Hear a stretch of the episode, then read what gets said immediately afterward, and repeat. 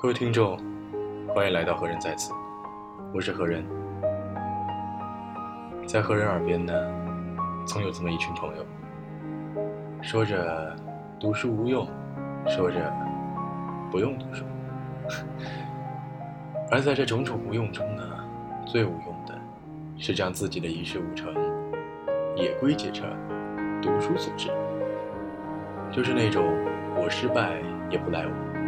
就来读书没用，要不是当初浪费这么多时间去读书，我也许就有用了吧。每隔一段时间呢，读书无用的论调就会出现在人们的生活中。鼓吹者们言之凿凿地举出不少例子，像隔壁村的张二，小学都没毕业，生意做的那是有模有样；而那个刻苦用功十八年的老同学。还是个拿死工资从牙缝里还房贷的小职员，底气之足，让我瞠目结舌。而在众生喧哗的读书无用论中，我比较在意三种声音：一种是读书无用论的鼓吹者，自己是真没读过几天书，但或是其他能力突出，或是运气较好，也取得了不错的成就。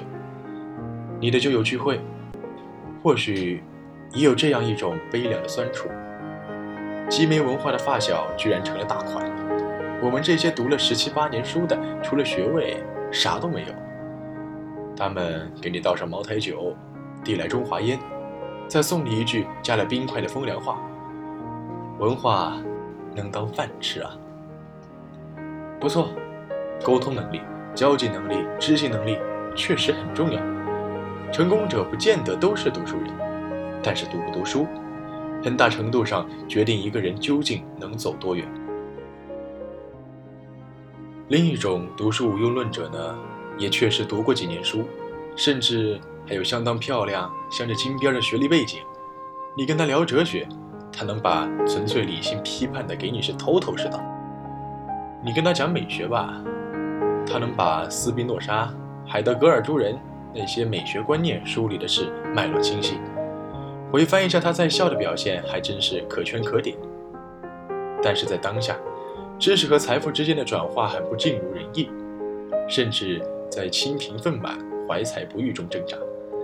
在功利意图的驱使下，读书不是为性情的雕琢、底蕴的贮藏、襟怀的开阔，完全是为了获得利益。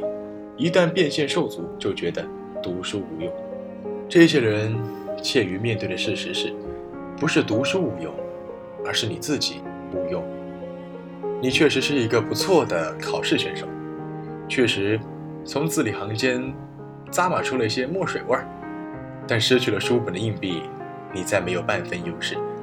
你的视角局限在那几本狭隘的书本里，却不知道大千世界的无限可能。你只能在故事堆里与前人对话。却不具备在现实世界里周转的本事。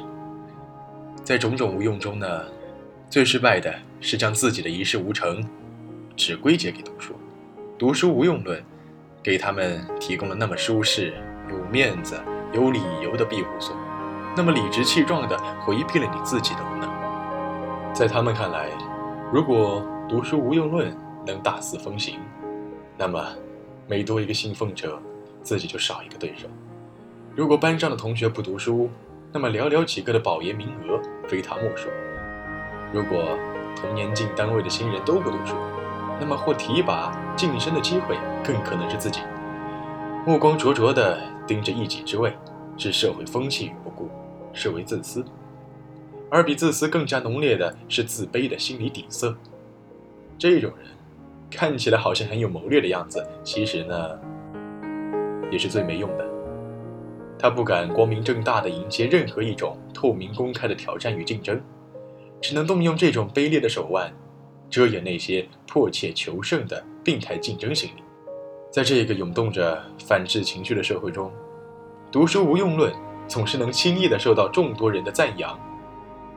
读书人的悲凉处境啊，总是被带着嘲讽的态度围观；读书人的负面消息总是被满含着鄙夷的放大。说实话，我也被问过无数次：“你读二幺幺，出来能干嘛？你读九八五也能干嘛？不还是跟我们一样，工作挣钱吗？对此，我想说的是，哪怕我们做的是同一份工作，我不会同你一样目光灼灼地盯着眼前得失。哪怕我们都将归于家庭的琐碎，但我知道，琐碎之中也有诗意和温情。哪怕我们将面对生活的苟且，我也会为我的子女们在嘈杂中开辟一道安静的缝隙。而如果我一事无成，我绝不拿读书无用来遮掩我的无用，因为我读过书，幽默已经融入骨肉里，而你没有。